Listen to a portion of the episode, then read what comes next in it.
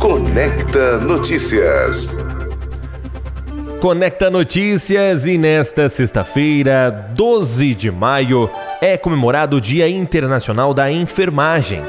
Para conversar sobre esse dia tão importante, sobre essa profissão também muito importante no dia a dia, recebemos aqui no estúdio da Notícias o enfermeiro Patrick Rodrigues, que trabalha na equipe de resgate da CCR SP Vias e também como coordenador do pronto atendimento do Hospital da Unimed Sul Paulista. Patrick, muito bom dia e parabéns pela data.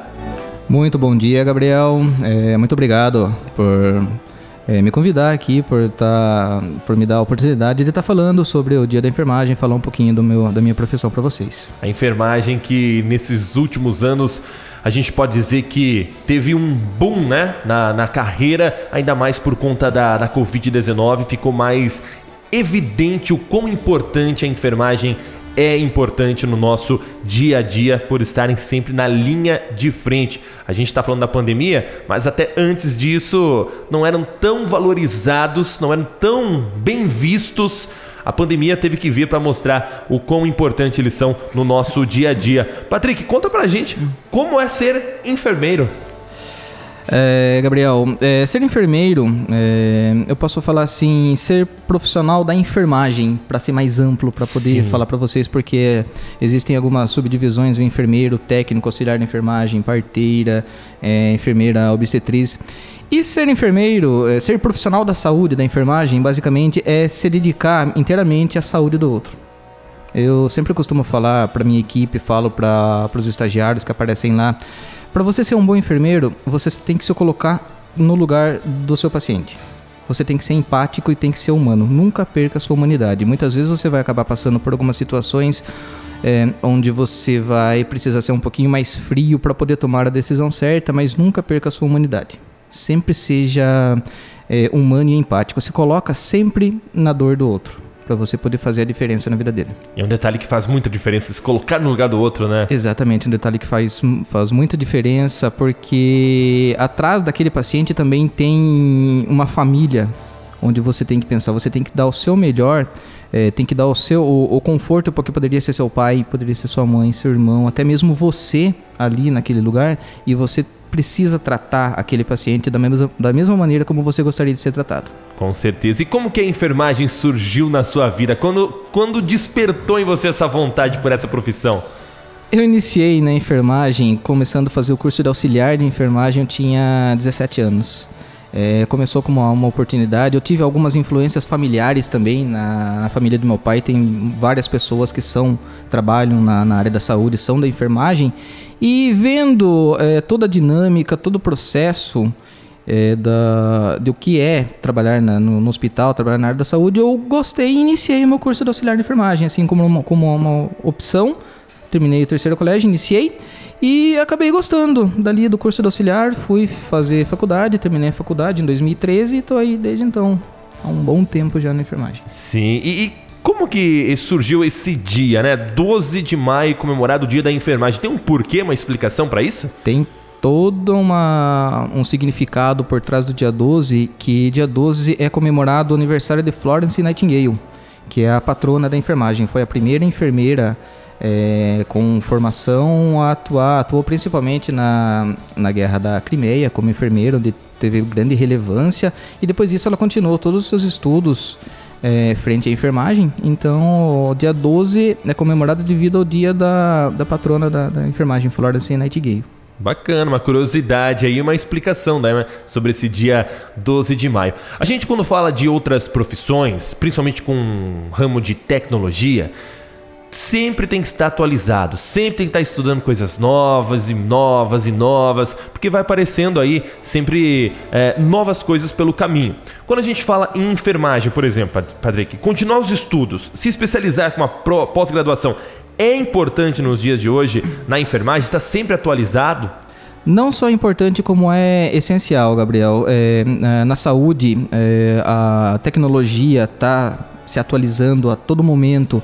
E assim também é na área da saúde. Novas técnicas de curativos, novos procedimentos, novas medicações, novas maneiras de de, de executar o cuidado. Então, desta forma, é, o profissional da saúde ele tem que estar se atualizando constantemente para que ele consiga também um bom, uma boa carreira e uma boa qualificação no mercado de trabalho. A pós-graduação para o enfermeiro é extremamente importante para ele poder trabalhar em algumas áreas, como, por exemplo, na área que eu trabalho no resgate, eu preciso ter a pós-graduação em urgência e emergência que é a pós-graduação que eu, que eu já tenho, Sim. e pretendo fazer várias outras para abrir mais o leque de oportunidades também. Com certeza. Você citou a questão de mercado de trabalho. Para algum ouvinte que tem aí, né, esse gosto, interesse pela enfermagem, mas às vezes tem um medo, ah, mas aí eu vou procurar, vou estudar, tudo mais, e será que eu vou ter emprego é, aí disponível? Como que é o mercado de trabalho para os enfermeiros? O que abrange tanto, né, você está falando de resgate, está falando de hospital, mas tem um leque maior também para os enfermeiros, né, Patrick?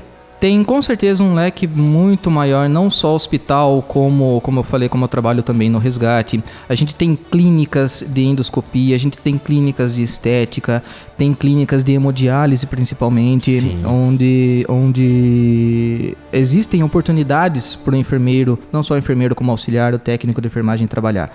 Porém, como eu disse, é necessária especialização. Para você trabalhar numa clínica de hemodiálise, você precisa ter a pós-graduação em hemodiálise. Por exemplo, né, dando um exemplo, tem clínicas é, cardiovasculares, clínicas em vários outros ramos da, da medicina, onde o profissional enfermeiro, o profissional da enfermagem pode atuar também. Então, para quem quer iniciar no mercado de trabalho aí, quer fazer uma faculdade ou um curso, posso falar para você que é, dos 15 anos que eu estou atuando, eu fiquei parado 30 dias. Fiquei sem emprego.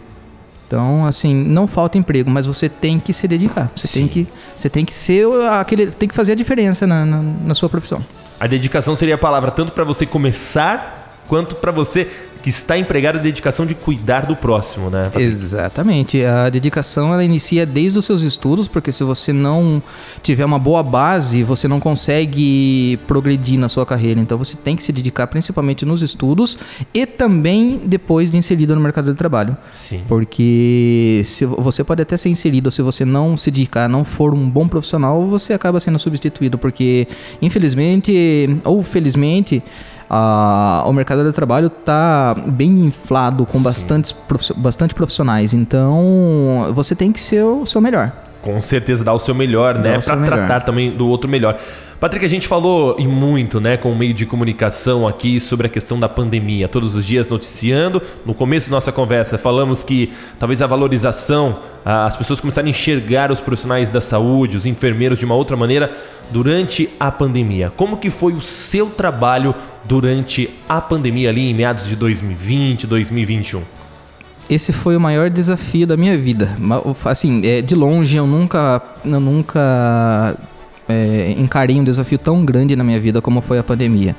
Foram quase três anos de luta hoje, graças a Deus. A semana passada a OMS declarou Sim. o fim da, da pandemia, porém a Covid não acabou ainda. Só lembrando todo mundo aí que a Covid não acabou.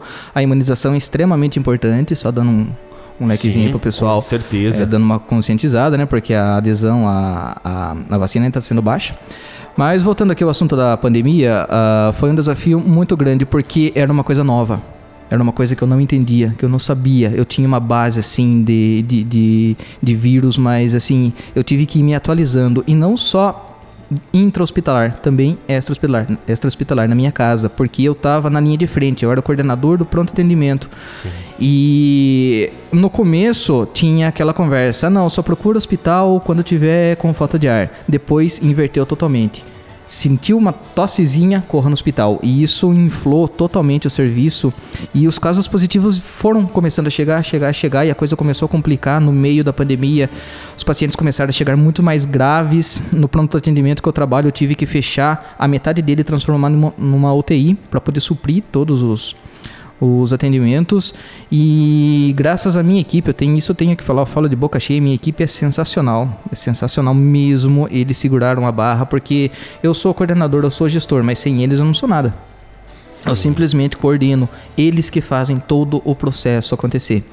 Então eles foram sensacionais, mas foi uma rotina extremamente estressante. Era 24 horas de de atendimento e de problemas, porque a cada dia era uma coisa nova, era uma coisa diferente que a gente tinha que se atualizar. Eram fluxos, eram vacinas, eram medicamentos, eram tratamentos. Todo mundo pode acompanhar aí que iniciou com um esquema de tratamento, depois caiu por terra, não tem nada a ver esse tratamento, vamos fazer outro e que por fim, na verdade, o que a gente fazia era manter o paciente vivo com medicações que mantinham a, a, a sua sobrevida para que ele fosse evoluindo de maneira, de maneira positiva. Mas também eu tenho que falar que teve um impacto emocional muito grande na minha casa, porque a minha esposa, ela fez tratamento de câncer, ela teve câncer de mama, então ela estava no grupo de risco. Eu tinha um filho na época de 4 anos. Meus pais eram idosos, então o que, que eu fiz? Isolei, meus pais moram no sítio, em Guari, isolei todo mundo no sítio e fiquei 60 dias sozinho na sua casa? Na minha casa, só eu. Porque assim, eu chegava, os pacientes positivos para Covid chegavam tossindo para todo quanto é lado, não era culpa deles, tossia Sim. mesmo. Então, por mais que você usasse, usasse máscara, é, corria o risco de eu levar a doença, o vírus, o para, vírus casa. para casa, entendeu? E eu não ia me perdoar se isso acontecesse. Então, Sim. o que, que, eu fiz? Isolei todo mundo. Eu fiquei 30, 60 dias morando sozinho. É, no hospital a gente tinha a reunião diária, então a gente podia expressar isso. Isso ajudou bastante. A gente podia expressar toda essa angústia, toda essa tristeza, para que você não guarde para você. Entendeu? Você não guarde para você, você expressa. Então isso ajudou um pouco. Eu chorava todo dia, porque a saudade batia. Tipo, meu, meu menino de 4 anos era grudado comigo, então ficar 60 dias longe só por vídeo. É, não é igual o calor humano, né? Exato. Mas, assim, é, a, a pandemia foi o maior desafio da minha vida. Você tocou num assunto importante sobre a, a, vida do profissional da saúde, principalmente durante a pandemia, Patrick, que vale a pena a gente ainda seguir falando disso, né? Você tinha esse ambiente que você podia chegar e conversar com seus amigos. Como ficou o pós, né? A gente está falando aqui agora que a OMS né, declarou o fim da pandemia global, mas ainda tem o, o, o vírus. Mas como ficou a saúde mental do profissional, do enfermeiro que passou por por anos, né? Não foram dias. Você ficou 60 dias aí, bem dizer, longe da sua família, desse contato, mas a pandemia, a pandemia durou anos. Como ficou a saúde mental do profissional da saúde? Prejudicada. Essa seria a palavra. Essa seria a palavra. Você vive no meio dos profissionais de saúde, você tem que se contar sim, direto com eles, sim, né? Sim, exatamente. E eu, como coordenador, eu tenho que dar todo o suporte necessário. Então, eu sempre chamo a minha equipe para ouvir. Vocês têm alguma coisa para falar? Vocês têm alguma coisa? É, tá acontecendo alguma coisa na sua vida, não só profissional, como pessoal também? Sim. Pode conversar. A gente está aqui para ouvir e tentar ajudar da melhor maneira possível. Mas, assim, falando de de pós-pandemia está é, bem prejudicada. A gente está vendo os reflexos agora. Vários, vários profissionais. Na, na minha instituição em si, eu não, não, não estou vendo muito, mas como a gente, na enfermagem, a gente tem contato com muitas Sim. pessoas, a gente tem relatos de profissionais que estão é, cometendo suicídio, a gente tem relatos de profissionais que estão entrando agora na. em em depressão.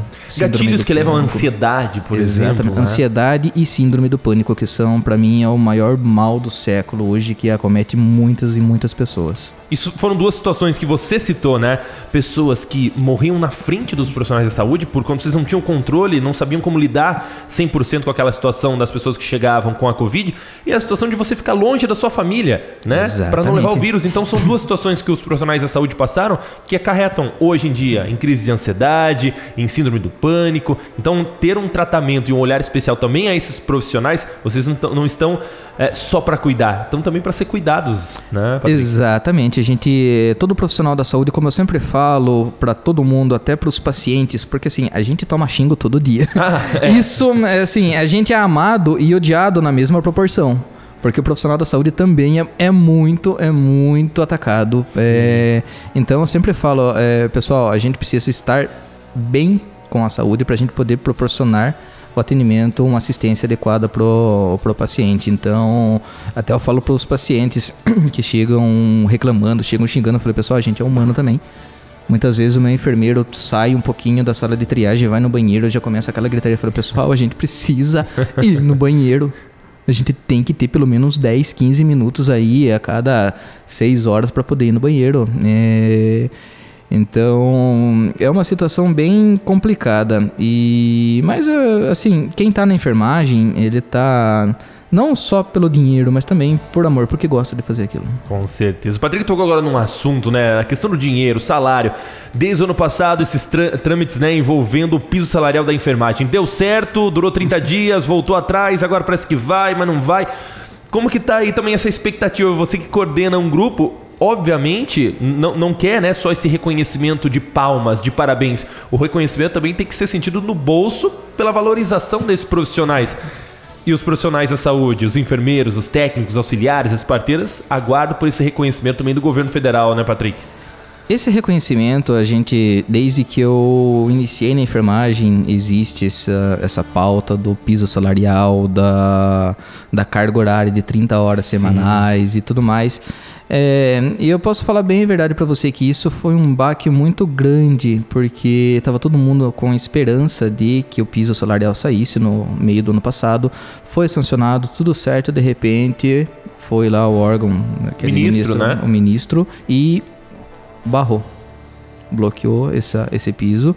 É, novamente a categoria correu atrás, foi, procurou os os políticos e foi feito uma nova avaliação e foi mandado lá pro, pro Congresso a esqueci o nome do termo que a gente usa, mas foi uma validado. MP, né? Uma MP. MP, isso, exatamente, mas foi validado.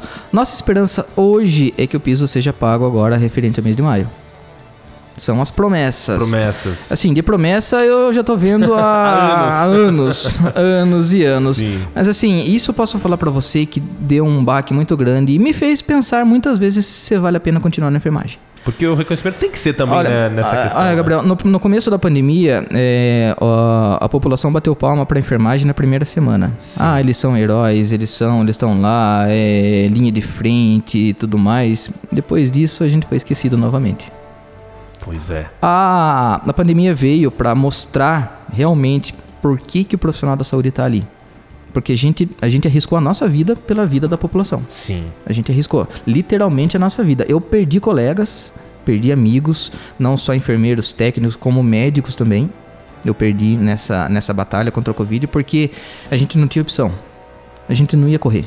A gente não é covarde nesse ponto de, de, de correr da batalha. Então ficou todo mundo ali paramentado com todos os EPIs necessários, mas essa, essa doença é traiçoeira, ela se esgueira por qualquer cantinho e atinge a sua via aérea. E assim, é, a enfermagem, ela lutou, ela continua lutando, na verdade, porém o reconhecimento, infelizmente, não, não veio da maneira que a gente esperava. Vamos ver se agora, no, no final do mês agora, vai ser aprovado a gente tem essa, essa esperança. Tá aguardando, vamos ver. Fica a expectativa do, dos profissionais, então, da saúde, os enfermeiros, técnicos de enfermagem, auxiliares de enfermagem, as parteiras, por esse também benefício, né? Não só de palmas, nem só de parabéns vivem os profissionais de saúde. Também eles precisam pagar contas e ser reconhecidos financeiramente, né, Patrick? Exatamente, Gabriel. Uma coisa que eu queria salientar também é que, assim, você pode perguntar para todo profissional de saúde, todos têm dois empregos porque a remuneração realmente é baixa.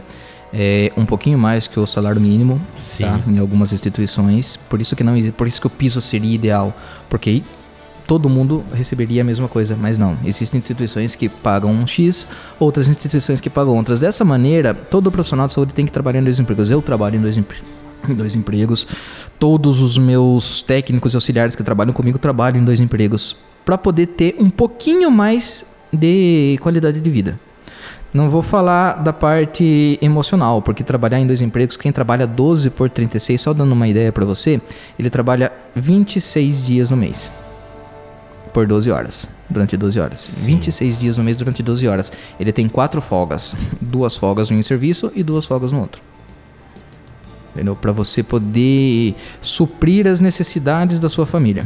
Principalmente os pais e família aí tem que trabalhar em dois, porque. Sim é, para poder, para conseguir ganhar, assim, dando em valores para você, numa média, tirando Sorocaba, São Paulo, que aí o padrão é um pouquinho maior, mas o padrão, o custo de vida também é Exato, maior. Exatamente, né? Você ganha mais, você gasta mais para viver numa cidade mais. maior, né? Exatamente. Então, assim, falando para você, aquele cara que trabalha em dois empregos, ele faz isso para tentar ganhar 3.500 reais.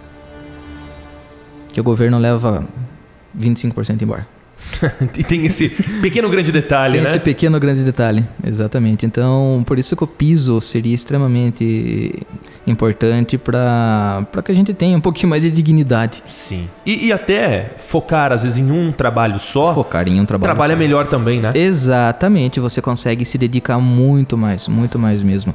Não que os, a, a equipe de enfermagem não se dedique, mas assim, se você trabalhar em um só você reduz em muito a chance de qualquer erro, erro. acontecer. Sim, isso é, é, é, muito importante porque você não leva o cansaço, então, obviamente, a sua atenção está focada somente aquilo.